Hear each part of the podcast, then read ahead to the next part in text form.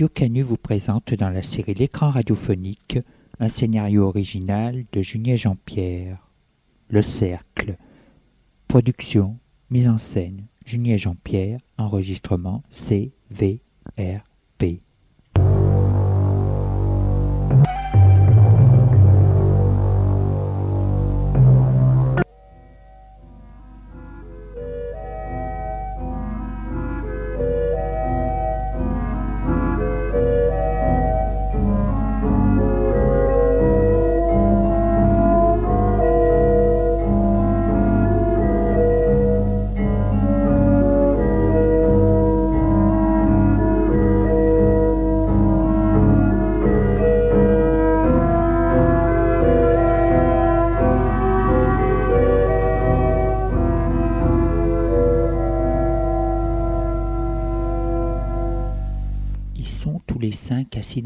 Salon. Martine, Hubert, Philippe, Léandre et Alban. Martine, un verre à la main, assise sur le dossier du fauteuil en cuir noir d'Hubert, parle. Elle est blonde, pas très grande, porte une petite robe du soir argentée et doit avoir dans les vingt ans. C'est fou ce que les animaux peuvent coûter cher. J'ai mon amie Rosemary qui a un chat. Pour les vacances, elle a été obligée de prendre quelqu'un pour s'occuper de cette petite bête. Eh bien, ça lui a coûté vingt francs par jour, juste pour donner à boire et à manger au chat. Hubert lui sourit. C'est un jeune homme de son âge, grand, maigre, est habillé d'un costume noir et lui dit Ce n'est pas le chat qui est cher, mais le salaire du salarié. L'on se plaint qu'il y a du chômage, il y en aurait moins si les gens étaient moins payés. Encore que nous avons de la chance, ce n'est pas comme du temps de De Gaulle. Il était trop libéral, cet homme-là. Vous vous souvenez toutes les grèves qu'il y avait? Avec ses idées, il était incapable de faire maintenir l'ordre. La bourgeoisie s'en est doutée. C'est pour cela qu'elle était pétiniste. Mitterrand, c'est autre chose. Dans les années cinquante déjà, lorsqu'il était ministre, pour réprimer les grèves, il en appelait à l'armée. Il faut avouer que depuis qu'il est président, l'on est tranquille. Il a su clouer le bec aux syndicats. Pourtant, avec le chômage et les lois sociales menacées. Mais je trouve que les socialistes connaissent bien les ouvriers. Il sait leur parler. Léandre regarde Philippe qui est assis près d'elle. Il a l'air de sérieusement s'ennuyer. Léandre est grande, blonde, les traits du visage fins. Elle porte une robe beige et a dix-huit ans. Philippe est un grand jeune homme mince, brun. Il a une grosse toute délicate. Ses traits du visage sont si fins qu'ils semblent lumineux. Il porte un costume gris. Léance lui met la main sur son bras. Tu sembles t'ennuyer, Philippe. La politique ne m'intéresse pas beaucoup. Et puis, je pas connu De Gaulle. Quant à Mitterrand, je m'en fous. Hubert fait rire quand il parle, comme s'il connaissait et comme s'il avait vécu cette époque. Philippe se lève, pose son verre sur la table basse. Excusez-moi, mais je dois partir. Léance lui dit. Déjà? Oui, demain matin j'ai cours. Hubert lui demande. Tu fais quoi? Géologie. Alban se lève. Je te raccompagne? Pas la peine, merci. Si. Ils se lèvent tous et les raccompagnent jusqu'à la sortie.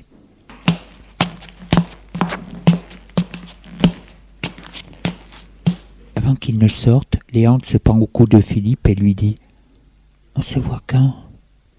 Je ne sais pas. Elle soupire. Tu travailles trop. L'embrasse sur la joue. Tu me manques déjà, Philippe. Il lui caresse ses cheveux et lui dit Je t'aime. Ouvre la porte et sort avec Alban.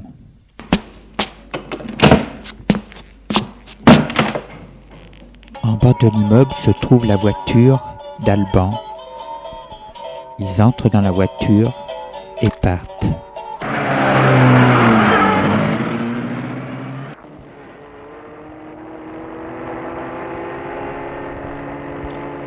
Ton père est toujours malade, Philippe? Oui. Ce ne doit pas être drôle pour toi. On s'y fait.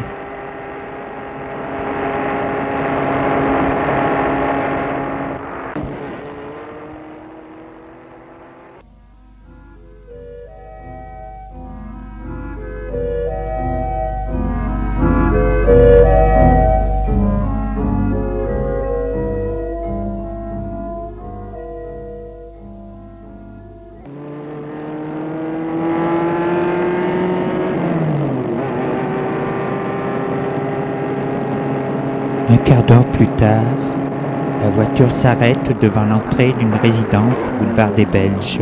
Philippe sort de voiture et rentre dans la résidence par une petite porte qui donne sur le parc.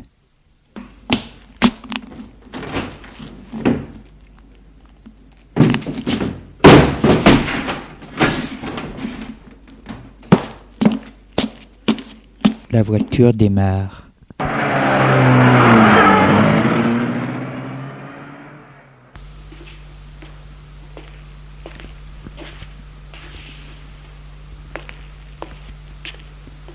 Philippe longe le parc qui est désert et éclairé par des lampadaires. Une douce odeur d'humidité l'envahit. Il aime marcher sur ce gravier et voir les arbres et la pelouse la nuit éclairée par la lumière. Ce verre au fond noir donne un côté irréel. À l'autre bout du parc, il ouvre un petit portail.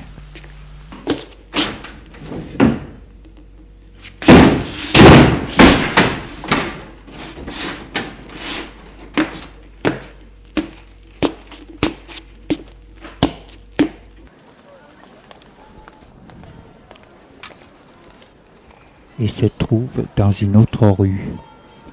De là, il se dirige du côté du Rhône pour aller rue de la République, puis prendre le métro et le 35.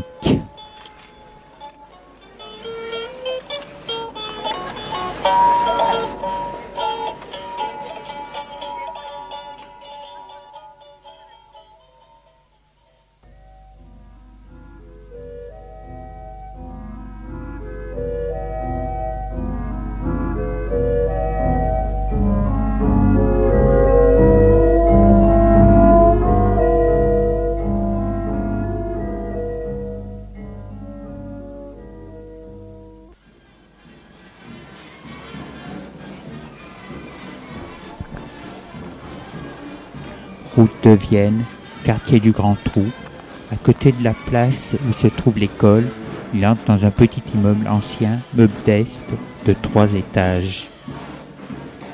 Allée étroite, boîte aux lettres dépareillée, escalier de pierre usée avec rampe en fer, les murs ont une couleur grise passée. Au deuxième étage, il prend ses clés et ouvre la porte.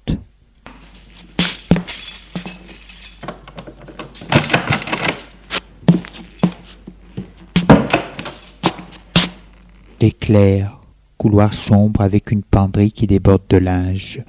Philippe ouvre une porte.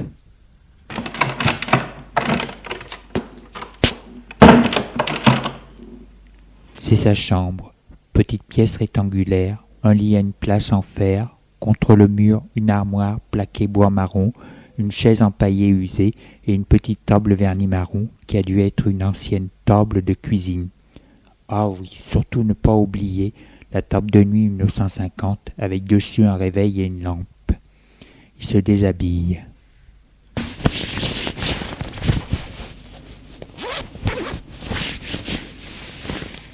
Il met ses affaires sur une chaise. Éteint la lumière et se couche. Remonte le réveil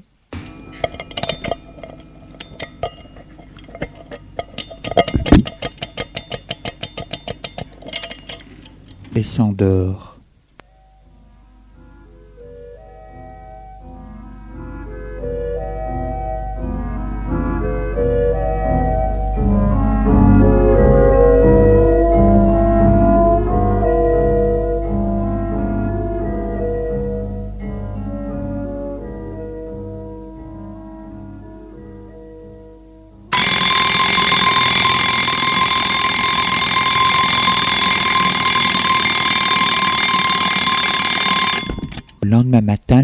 A sonné à six heures.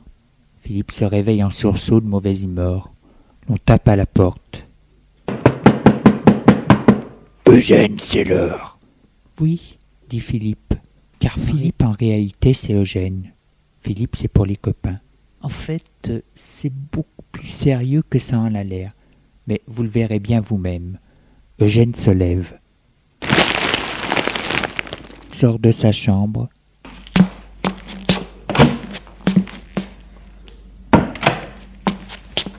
Va dans la salle d'eau prendre sa douche.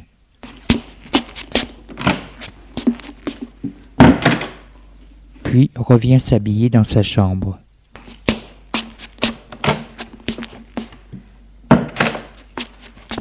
Il met une chemise à carreaux rouges et noirs et un jean.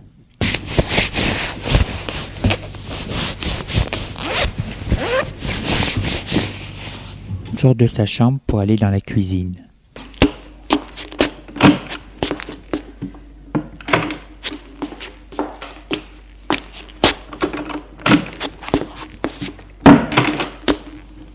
Une grande pièce carrée avec tout ce qu'il faut pour vivre et se distraire.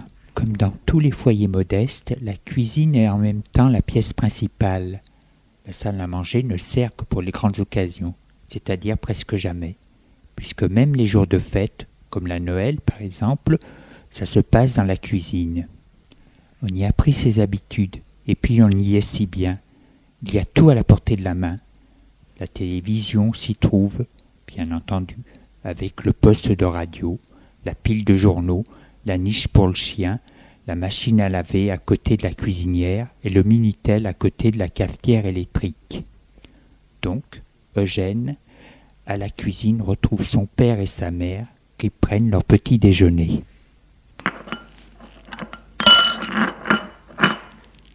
Son père est un homme grand, gros, les cheveux grisonnants.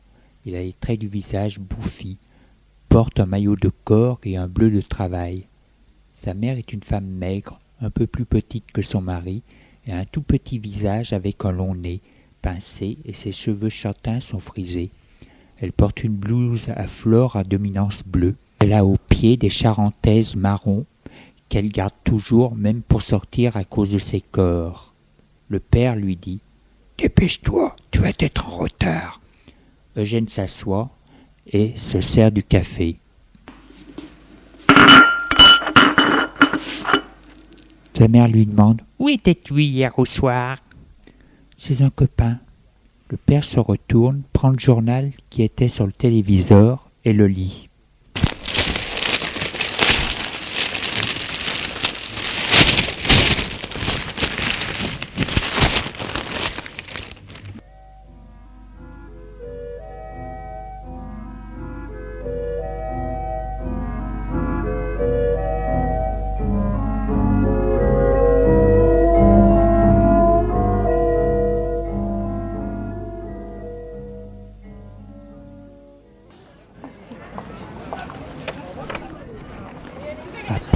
Pris son petit déjeuner, il va à son travail. Il est manutentionnaire chez un imprimeur de Gerland.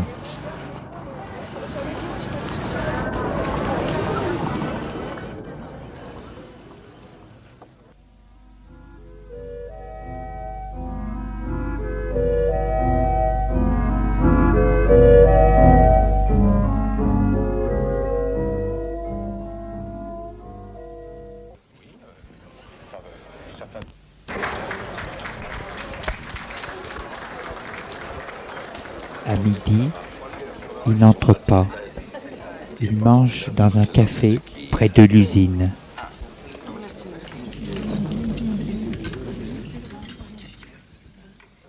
À 18 heures, il entre chez ses parents.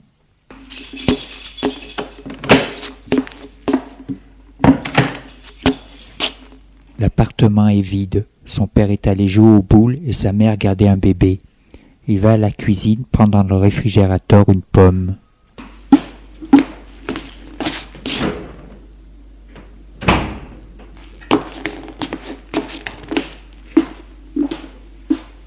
Puis va dans la chambre de ses parents.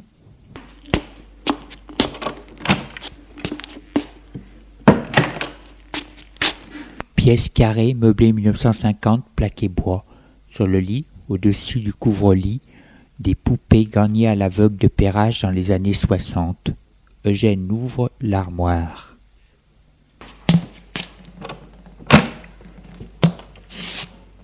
Sous une pile de draps, il prend une enveloppe et en sort un billet de 500. L'enveloppe contient le salaire que se fait sa mère au noir en faisant des ménages et gardant des enfants. Eugène met l'argent à l'intérieur du talon de sa chaussette.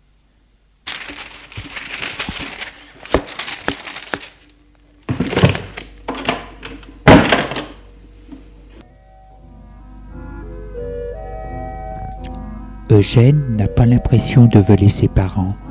Pour lui, la famille, ça n'existe pas. Ce sont des gens et c'est tout. En plus des gens qui n'ont rien à voir avec ce qu'ils pensent ou souhaitent. La morale, comme la famille, ça n'a aucun sens pour Eugène. Il s'est créé un monde à lui où coïncident ses rêves, où les gens qu'il fréquente le voient comme il souhaite être vu. Et pour cela, il s'est créé un personnage. Plusieurs fois par semaine, il retrouve ses amis, ceux que vous avez fait connaissance au début de cette histoire. Eugène a toujours rêvé d'être comme eux, faire partie d'une famille riche, puissante, poursuivre ses études, vivre dans un milieu agréable. En premier, il a fait la connaissance d'Alban.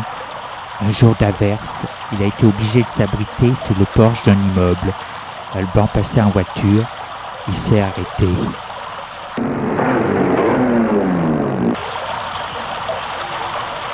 Et lui a demandé ça l'intéressait s'il le raccompagnait. Oui, merci. Ce jour-là, il avait un costume. Il est rentré dans la voiture.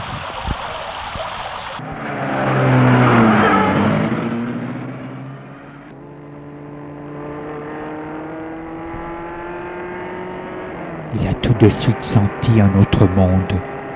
Le parfum, le côté bien d'Alban, sa façon sûre de lui. Tu as été pris par l'averse en revenant de la fac Euh, Oui, a-t-il dit sans hésiter. Je m'appelle Alban Lafitte. Philippe, dit-il sans hésiter. Je te mène où Euh, quoi? Je t'arrête où? Boulevard des Belges. Quel numéro? Je t'indiquerai.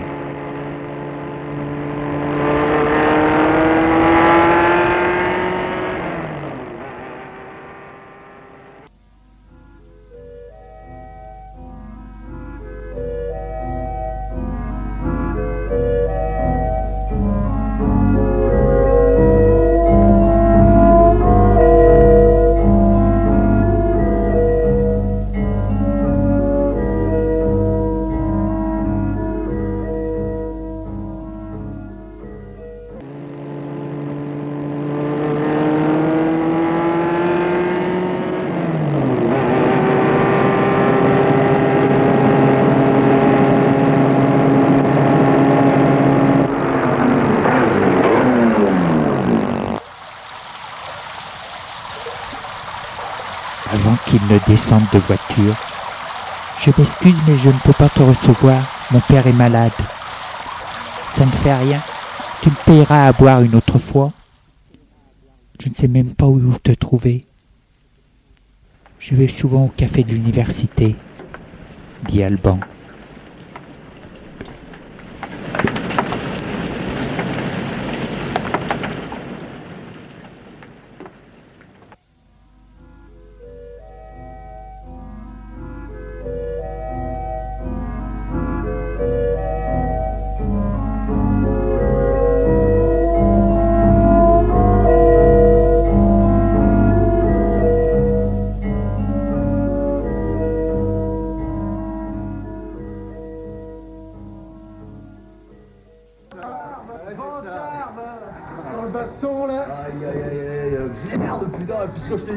Il a traîné au café de l'université.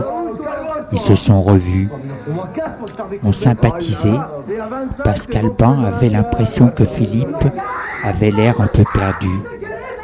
C'est Alban qui parlait, il aimait qu'on l'écoutât. Pour cela, il s'est mis à avoir de l'amitié pour Philippe. Puis, il a fait la connaissance des autres. On ne lui demandait rien, car il était l'ami d'Alban. Dans les discussions, il restait à l'écart, ne parlait pas, ce qui lui donnait un air sérieux et plus mûr que les autres. Lorsqu'en parlant, on jetait un regard sur lui, il avait l'impression d'être des gosses à côté de lui. Des gosses qui tergiversent sur des choses qu'ils connaissent pas. Force de voir qu'il n'était pas comme les autres, Léance s'est mise à l'observer et à ne plus entrer dans les bavardages, de se mettre à côté de lui. Il voulait qu'il comprenne qu'elle aussi était à part et qu'elle aimait sa force, elle le trouvait aussi très beau. Ils ont pris l'habitude de se mettre ensemble. Avant, venait vers eux, il était content que son ami ait trouvé une amie.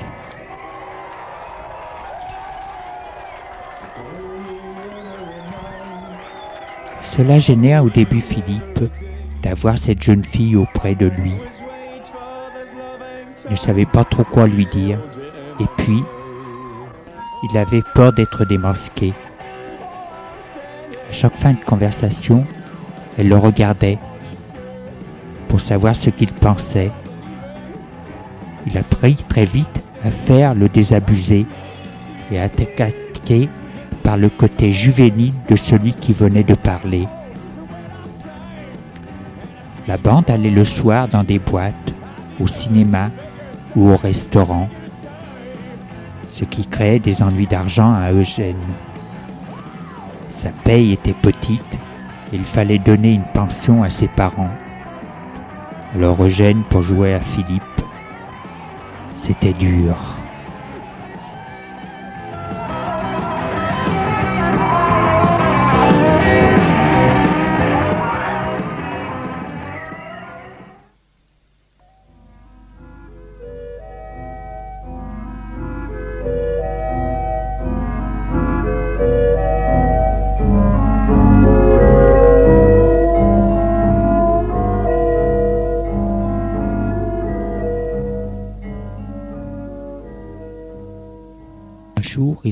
Sans argent. La bande devait sortir ce soir-là dans une boîte. Il voulait y aller absolument, car Léandre voulait lui parler. Après avoir hésité, il prit de l'argent à ses parents, et cela devint une habitude. Sa mère ne pas, ne tenait pas de compte, ce qui fait que ces petits larcins ne se découvraient pas. Léance aimait de plus en plus Eugène. Il s'en était aperçu. Cela le flattait d'être aimé par une jolie fille, et en plus issue d'une bonne famille. Donc, le soir où elle avait quelque chose à lui dire, ils ont dansé ensemble.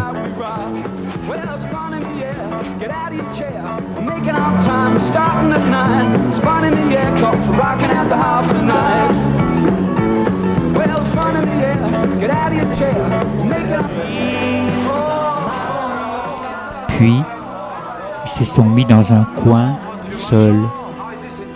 Elle avait les larmes aux yeux, n'osant pas lui dire. Elle lui donna un baiser sur la joue,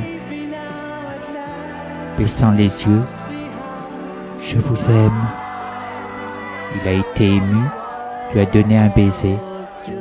Et c'est ainsi que leurs corps se sont unis, car Eugène a été tellement ému par Léandre qu'il s'est mis à vraiment l'aimer.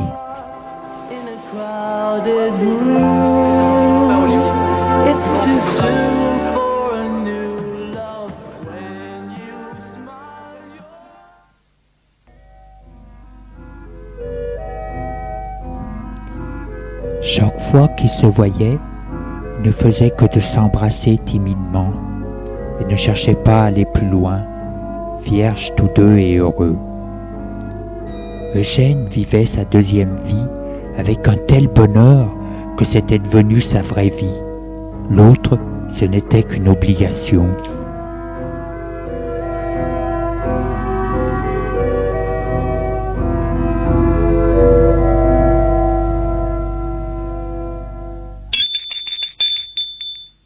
Les parents de Léance sont absents.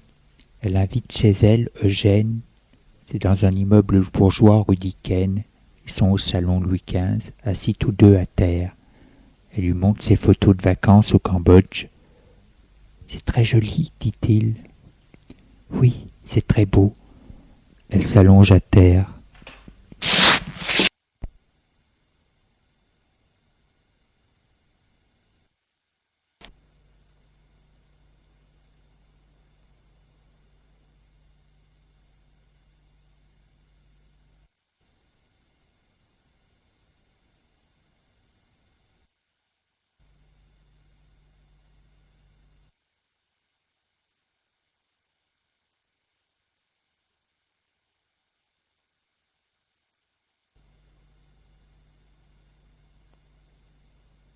se penche vers elle.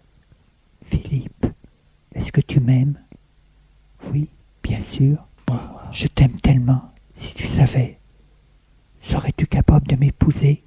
demande-t-elle. Oui, dit-il en rougissant. Elle se soulève et dit Eh bien, marions-nous? Pas tout de suite, Léance. Il faut que je me fasse une situation. Elle hausse les épaules. Quelle importance elle sourit et dit Il faudrait que je te présente à ma famille et toi à la tienne. Tu sais pour le moment, mon père, qu'a ton père comme maladie Le corps. Tu n'as pas d'autre famille? Non. Je ne sais même pas comment tu vis, ce que tu fais? Tu es l'ami d'Alban et c'est tout. Remarque, je m'en fiche. Je veux vivre avec toi, c'est tout. Tu sais que pour les vacances de Pâques, nous partons pour Deauville. Nous irons dans la villa de mes parents, une semaine ensemble. N'est-ce pas merveilleux? C'est-à-dire que je ne sais pas si je pourrais y aller. Comment? Tu veux me faire ça? Oh, je t'en prie. Eugène a les larmes aux yeux. Il aimerait tellement y aller, mais comment? Il n'a pas assez d'argent pour cela. Elle met sa tête sur sa poitrine. Je t'en prie. Je vais tâcher, mais tu sais, avec mon père. Eugène est très malheureux. Il souhaite de tout son corps aller à Deauville.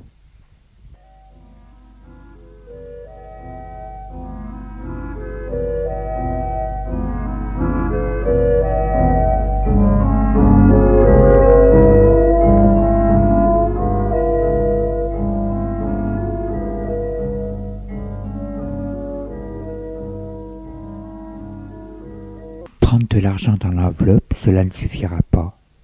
Il faudra qu'il demande à son père un gros acompte.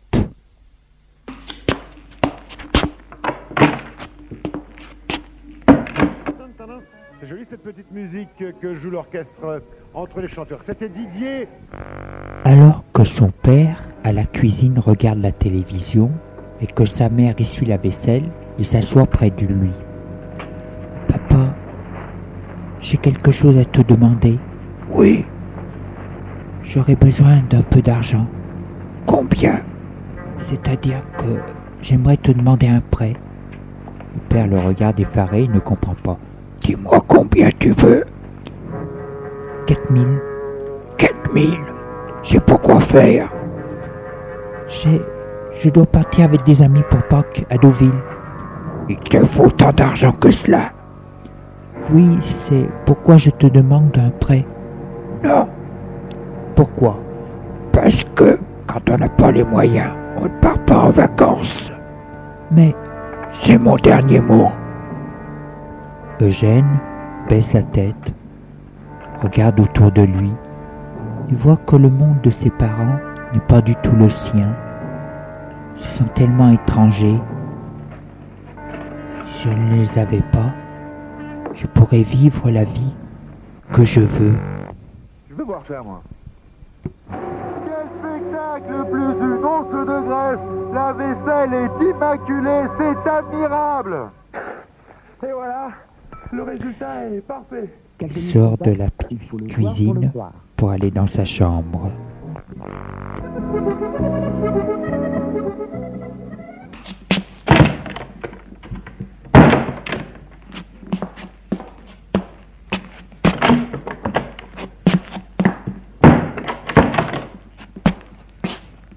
Et là, il réfléchit. Il faut que j'ai cet argent pour aller à Deauville. Il le faut.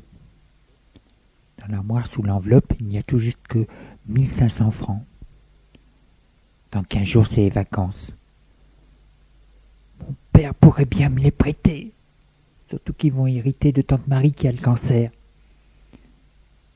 S'il mourait, c'est moi qui hériterais. Et en plus, je vendrais tout ce qu'ils ont. Il soupire. Il ne faut pas rêver, à moins d'un signe du destin. Destin, que dois-je faire? Si tu me fais un signe, j'agis. On frappe à la porte. Oui, dit-il tremblant. C'est sa mère. Si tu veux, tu peux aller prendre ton linge propre. Il est dans la salle d'eau. Bien, j'y vais. Il sort de la chambre.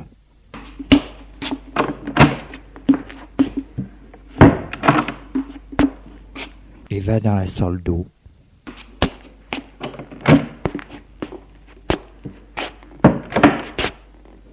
Il voit sur la selle son linge propre. Il se baisse pour le prendre. Est tombé de l'armoire du pharmacie qui était ouverte une boîte est tombée dans le lavabo. Il prend la boîte et la dépose dans la boîte à pharmacie. En posant la boîte, il la reconnaît, la prend dans la main. C'est des piqûres d'insuline. La grand-mère était diabétique. Il regarde bien la boîte et dit Un signe du destin. Un signe du destin. Tu es complètement fou. Il faut jouer le jeu, aller jusqu'au bout. Un signe du destin. Il regarde la boîte, ferme l'armoire à pharmacie. Sort de la salle de bain avec le linge et la boîte.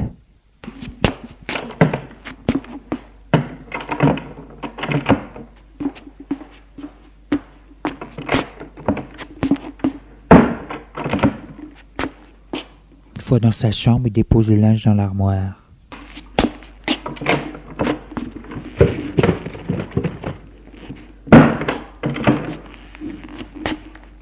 La boîte sur la table et s'assoit en face.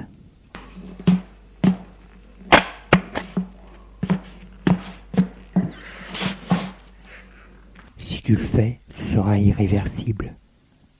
Voyons un peu. Ne laisse aucune trace mort rapide, et après J'attendrai Mais non, tu ne peux pas faire ça. Si, tu sais bien que tu vas le faire, puisque tu fais tout ce que tu décides. Non, je ne peux pas.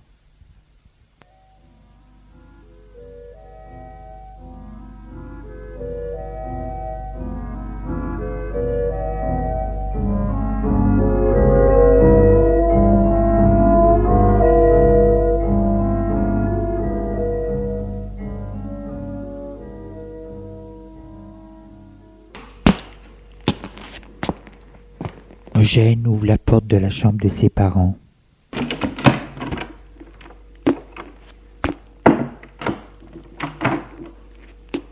S'approche du lit. Ils dorment tous deux. Il ouvre la boîte. Sort une seringue préparée. Pique son père, qui semble rien avoir ressenti va du côté de sa mère. Prend une autre seringue. Elle la pique. Elle sursaute. Ouvre les yeux. Eugène baisse ses siens. Elle ferme les yeux, son visage se détend.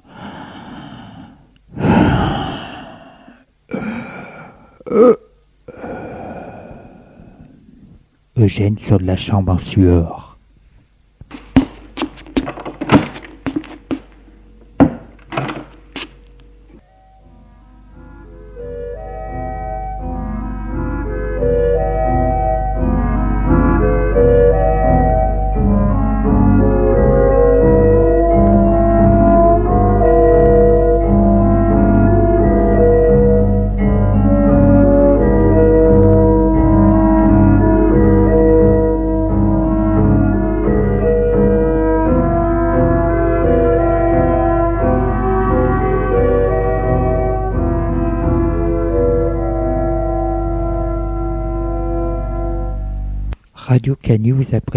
Dans la série L'écran radiophonique un scénario original de Julien Jean-Pierre, Le Cercle, dont c'était la première partie.